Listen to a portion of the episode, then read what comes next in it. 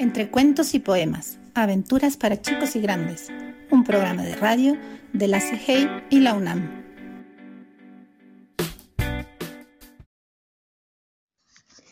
El tesoro del monaguillo.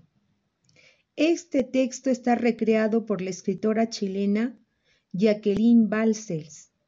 Está inspirado en la obra Historia General de Chile, de la colección Cuentos de Piratas, Corsarios y Bandidos. Esa mañana, en las 27 torres de las 18 iglesias de la pequeña ciudad de La Serena, las campanas tocaban a rebato. Desde el horizonte al frente, tres naves se acercaban con las velas desplegadas. Sendas banderas negras flameaban en la punta de sus mástiles. Viejos, mujeres, jóvenes y niños corrían por las calles como abejas desorientadas. Familias enteras cargaban coches y carretas y partían valle adentro, fustigando sus caballos con desesperación. Curas, frailes y monjas abandonaron iglesias y conventos, llevándose los candelabros de plata, los crucifijos y los copones de oro. Y hasta los mendigos que nada podían perder, arrancaban hacia los pueblos del interior apoyados en sus bastones y seguidos por una nube de perros. Todos, todos huían a la vista de esas terribles banderas negras. Era explicable esa desbandada. No habían pasado tres años desde que Bartolomé Sharp había saqueado e incendiado a La Serena, y hasta los más chicos sabían de los horrores que sus mayores habían tenido que sufrir. Y si en esa ocasión algunos habían enfrentado a los bucaneros, la venganza de estos había sido tan cruel que a nadie se le hubiera ocurrido luchar contra ellos de nuevo. Las campanas seguían sonando, pero el gritorío de las calles y plazuelas iba disminuyendo a medida que los habitantes desaparecían. Luego, una a una, las campanas de las dieciocho iglesias se fueron silenciando. También los sacristanes huían. Y cuando en las calles no quedaba ya ni un perro y el primer piquete de piratas irrumpía en la plaza de armas de la ciudad, un solo campanario, el de la iglesia de Santo Domingo, seguía todavía repicando. Las hordas inglesas arremetieron con fuerza, pateaban las puertas cerradas, descerrajaban con hachas los portones, quebraban ventanas.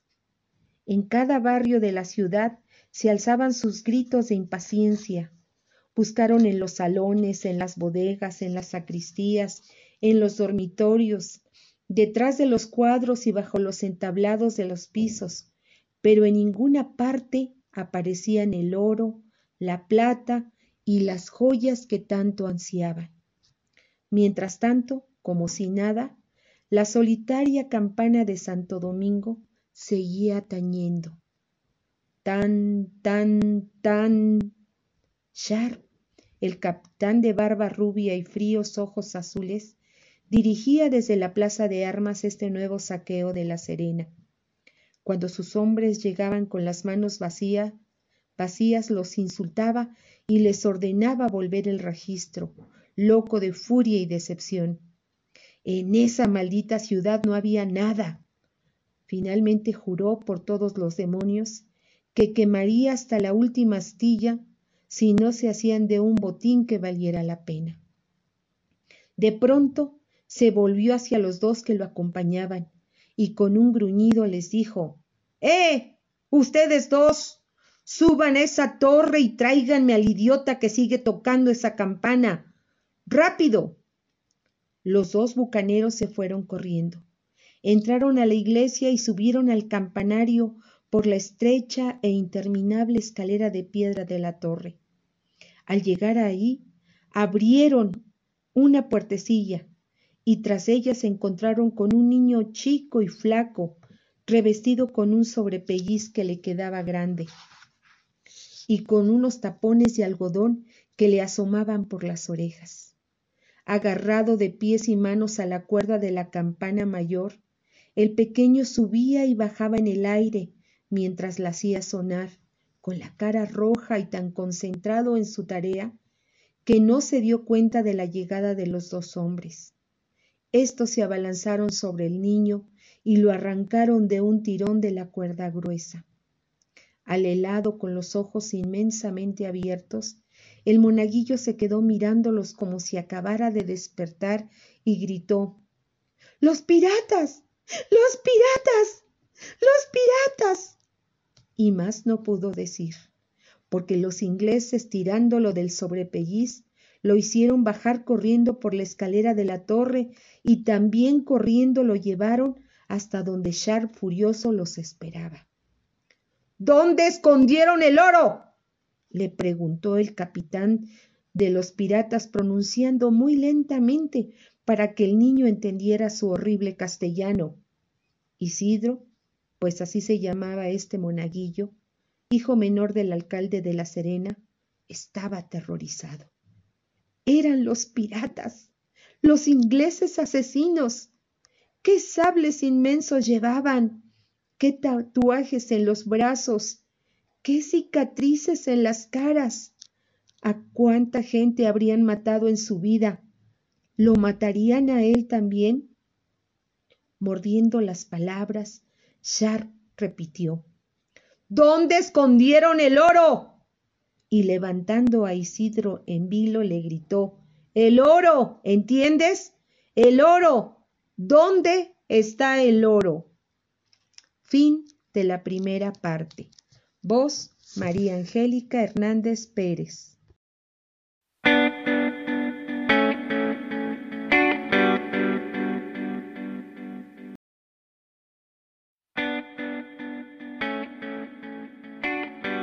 Entre cuentos y poemas, aventuras para chicos y grandes, un programa de radio de la CIGEI y la UNAM.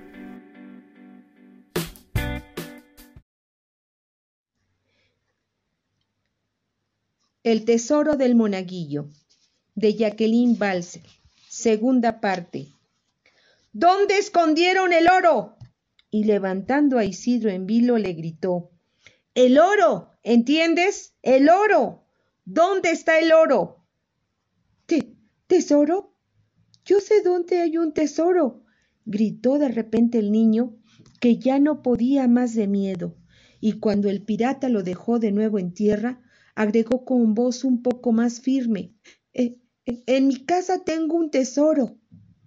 Nunca se sabrá si Sharp creyó de verdad en las palabras de Isidro, o si, desesperado por los miserables resultados del saqueo, se aferró ciegamente a esta última esperanza. El hecho es que, dándole un empujón, le dijo Vamos. y se fue tras él cojeando, seguido de unos cuantos piratas que apenas contenían la risa. Esta, esta es mi casa, dijo el niño deteniéndose frente a una enorme casona que, como las otras, tenía las puertas destruidas. Uno de los del grupo le dijo a Sharp Bartolomé, esta casa ya la recorrimos de arriba abajo. Aquí no hay nada. Veremos, gruñó el capitán haciéndolo a un lado. Y siguiendo a Isidro que caminaba temblando, atravesaron el primer patio con su fuente rota, el segundo lleno de muebles destrozados, y llegaron al huerto del fondo, donde chirimoyos y papayos sombreaban la tierra húmeda. Ah, aquí, aquí es, dijo Isidro, con un hilo de voz señalando al pie de un papayo. Tomando un par de palas, dos corsarios se pusieron a excavar a regañadientes. Sharp miraba fijamente el hoyo que se agrandaba mientras el niño se mordía los labios. No, no, no es ahí, gritó de pronto Isidro. Ahí pensé primero enterrarlo, pero ahora me acuerdo. Fue aquí, agregó después de dar unos pasos, señalando el pie de un gran chirimoyo. Sharp se echó sobre él y tomándolo por el cuello y zarandeándole le dijo, si mientes, te mato. Sus hombres ya reían abiertamente. Aquí, les gritó el capitán, con una voz tan firme que los hizo tragarse la risa, y de nuevo se pusieron a excavar. Pasaron tres, cinco, diez minutos. La tierra húmeda volaba. El hoyo se iba adentrando entre las raíces del, del árbol. y justo cuando Isidro miraba de hurtadillas la cara tensa de Sharp, una palada de tierra le vino a golpear en el pecho y la cara. Algo duro rebotó en su cuerpo y cayó al suelo tintineando. Isidro se agachó como un rayo y recogiendo una cajita de lata embarrada, la levantó gritando feliz. ¡Mi tesoro! ¡Mi tesoro! La carcajada general estalló, estalló entre los piratas. ¡Ja, ja, ja!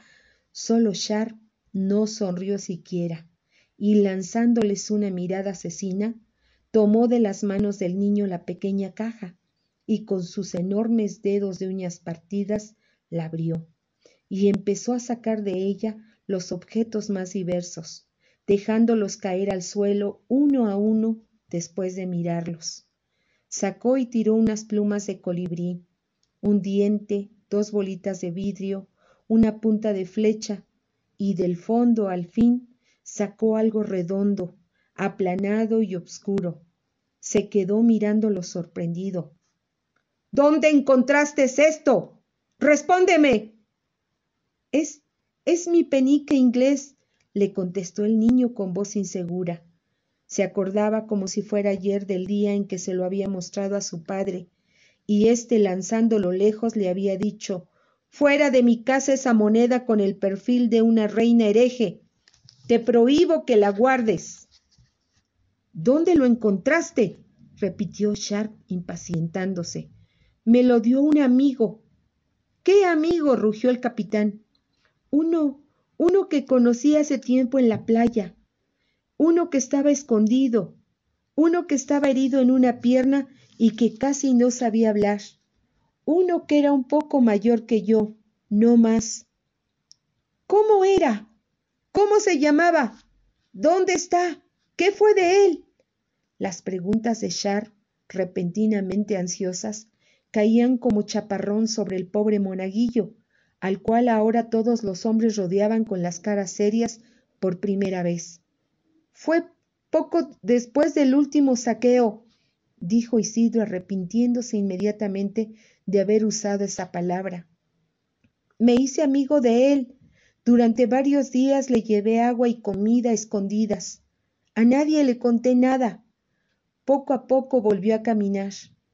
Un día que vio una nave fondeada en Coaquimbo, me dijo que se iría escondido en ella. Al partir, sacó ese penique de su bolsillo y me lo regaló. Amigos para siempre, me dijo. Después no lo volví a ver. ¿Te dijo cómo se llamaba? le preguntó el pirata con una voz que incomprensiblemente se le había vuelto casi tierna. Sí, John, contestó Isidro sin vacilar. Un silencio de maravilla siguió a estas palabras del niño. John, John, John. fueron murmurando todos los piratas. John vive, John vive. Isidro con la cabeza gacha esperaba valientemente que siguiera el interrogatorio, o quizás que otra cosa peor. Asombrado al fin, porque Sharp nada decía, levantó la vista y vio oh milagro, que de los ojos del terrible pirata caían lágrimas. El espantoso corsario estaba llorando. John, le dijo al fin el capitán al niño, con la voz estremecida, es, es mi hermano menor. Lo creíamos muerto. Y entonces, ante el estupor de todos, Sharp el terrible se arrodilló y fue recogiendo del suelo las plumas de colibrí la punta de flecha, las bolitas de vidrio, el diente y también el penique. Los metió en la cajita de lata y devolvió el tesoro completo al monaguillo. Luego tomó a Isidro entre sus enormes brazos y lo estrechó durante un largo rato. Después salió de la casa del alcalde, seguido por los demás corsarios, dejando al niño solo, cuando Isidro se animó lo suficiente como atreverse a salir a la calle, se encontró con la ciudad desierta. A lo lejos, en la costa, se oían aún gritos y se veían chalupas cargadas de hombres que se dirigían hacia las naves de banderas negras. Una hora después, levaron anclas, izaron velas y partieron. Pasó otra hora y se los tragó el horizonte. Y entonces Isidro, súbitamente inspirado, partió corriendo a la iglesia de Santo Domingo, subió a la torre como un celaje y agarrándose con manos y pies a las cuerdas de la campana mayor, se puso a tañerla con todas sus fuerzas. Tan, tan, tan, tan. Así fue como, vaya adentro, los habitantes de La Serena supieron, por el sonido de una campana, que la ciudad se había salvado esta vez del fuego. Colorín colorado, este cuento se ha terminado. Voz María Angélica Hernández Pérez.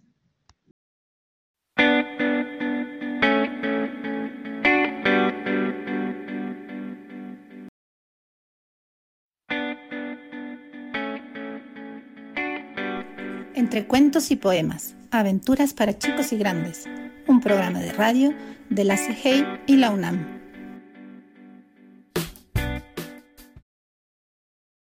La gran aventura del pirata Barbasucia, de Eva María Rodríguez. El pirata Barbasucia se había ganado el apodo con todas las de la ley. El pirata Barbasucia era el pirata con la barba más sucia y maloliente de todos los que surcaban los mares. Su cabello no era menos, ya que también estaba asqueroso y apestaba. Esto era porque Barbasucia no se lavaba la cabeza ni la cara nunca, porque le daba repelús el agua. Gracias a su asquerosa barba y su pestilente cabellera, el pirata Barbasucia había conseguido convertirse en capitán pirata. Su barco era el más rápido y su tripulación la más abundante aunque los piratas tenían que ir con mascarilla todo el día para no sucumbir ante la pestilencia de su capitán. Seguían con él porque saquear y robar con el pirata barba sucia era pan comido. Para saquear barcos y ciudades, Barba Sucia solo tenía que bajarse del barco o acercárselo bastante a un navío. Su fuerte olor entre rancio y podrido hacía que la gente le entregara todo cuanto tenía para que se fuera cuanto antes. Esto hizo pensar al pirata barba sucia que tenía poderes, así que con el tiempo también dejó de lavarse el cuerpo. Con lo que su olor, ya se imaginarán, empeoró todavía más. Debido a esto, poco a poco se fue quedando sin tripulación, hasta que llegó el día en que se quedó completamente solo. Como una sola persona no puede navegar un barco tan grande como el suyo, el pirata Barbasucia decidió quedarse en tierra, construirse una gran casa con todo lo que había ganado y seguir saqueando cuando le hiciera falta. El problema era que, como olía tan mal, Nadie quiso ayudarle en la construcción de su casa. Barbasucia decidió entonces asentarse en una cueva que había descubierto y en donde guardaba sus tesoros mientras terminaba su casa. Pero cuando Barbasucia fue a la cueva, descubrió que sus tesoros ay, habían desaparecido. ¿Qué ha pasado aquí? gritó Barbasucia, ¿Quién ha osado robar mis tesoros? Una luz empezó a avanzar desde el fondo de la cueva, acompañada de un hedor, o sea, una pestilencia que hasta el pirata barbasucia uh, le pareció nauseabundo. Cuando la luz se acercó lo suficiente, mostró el rostro más feo y asqueroso que nadie había visto jamás. Soy Regualda, dijo. Has invadido mi casa y yo me he quedado con tus cosas. Si las quieres recuperar, tendrás que casarte conmigo. Bruja ladrona, gritó Barba Sucia, jamás me casaré contigo. ¿Te has mirado bien? Tienes porquería encima que pareces un basurero y hueles... ¡Qué asco das! Pues vete, dijo Regualta. pero tus cosas se quedan aquí. Barbasucia estaba tan asqueado que salió corriendo de allí todo lo rápido que pudo.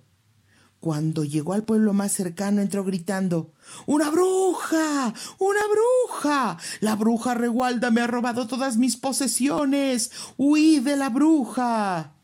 La gente del pueblo, que hacía tiempo que había descubierto que el pirata era el más cochino del mundo, se quería instalar cerca y ya lo estaban esperando. Todos estaban pertrechados con mascarillas antigás y trajes de protección. ¡Ah, por él! se oyó decir mientras le caía una red encima. Ahora que estás atrapado, te vamos a lavar hasta la conciencia, dijo alguien. Dicho esto, una ducha gigante se colocó sobre Barba Sucia mientras unos brazos mecánicos con esponjas lavaban y frotaban al pirata. Después de tres horas de fregoteo intenso, Barba Sucia quedó absolutamente limpio y oliendo muy bien. ¡No! gritó Barba Sucia. He perdido mis poderes. Ni tú tenías poderes, ni la marrana de la cueva es una bruja, dijo el que parecía ser el alcalde. Si quieres puedes quedarte aquí a ganarte la vida dignamente, pero como no te laves bien todos los días, te mandamos a vivir con Regualda. A Barba Sucia no le quedaban muchas opciones, así que aceptó quedarse a vivir y a trabajar allí, aunque tuviera que lavarse con jabón todos los días. De Regualda no volvió a saberse nada, aunque seguramente se quedaría en su cueva para no sufrir el mismo destino que Barba Sucia, contemplando sus tesoros que nadie, absolutamente nadie, podía ver y que a ella la tendrían para siempre allí encerrada. Vos, Alejandra Ostoa Pontigo.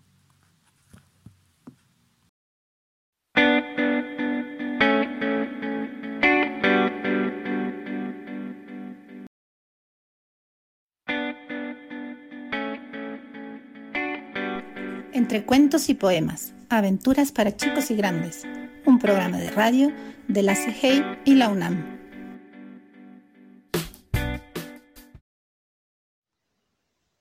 El pirata sin nombre, de Eva María Rodríguez.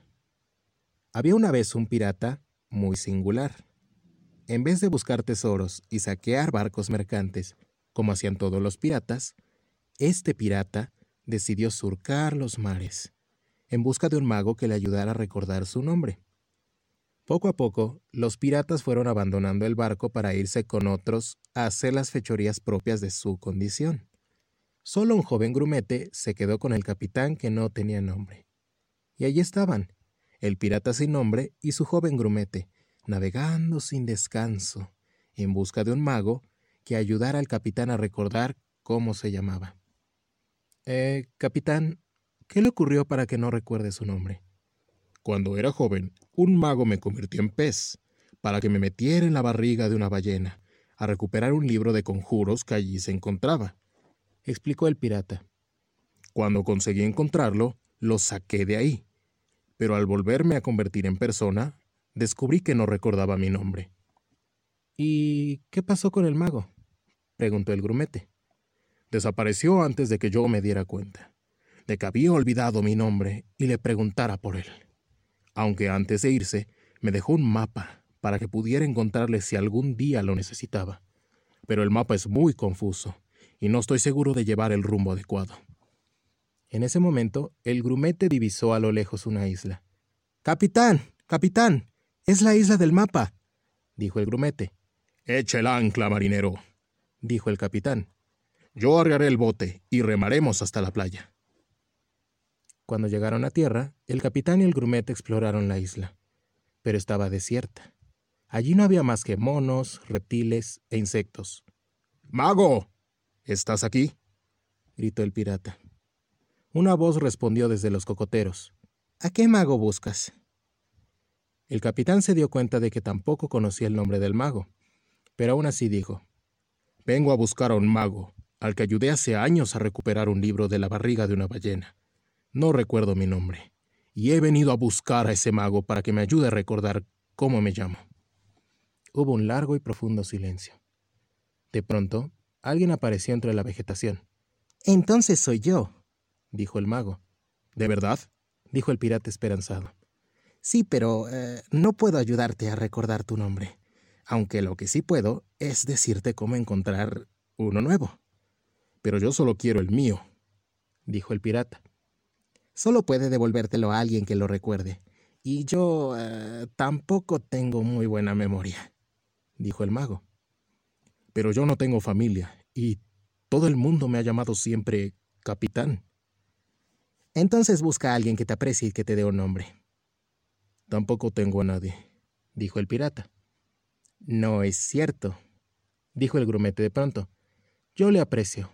Me salvó la vida cuando era un pequeño. Capitán, ha sido lo más parecido a un padre que he tenido nunca.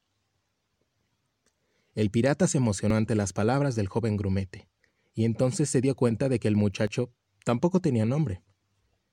Tú tampoco tienes nombre, grumete, dijo el pirata. Quiero llamarme como tú. pero yo no tengo nombre. Entonces te llamaré padre, dijo el grumete. Y yo te llamaré a ti hijo. Y se dieron un fuerte abrazo. El capitán y el grumete, eh, es decir, padre e hijo, se despidieron del mago y se subieron al bote.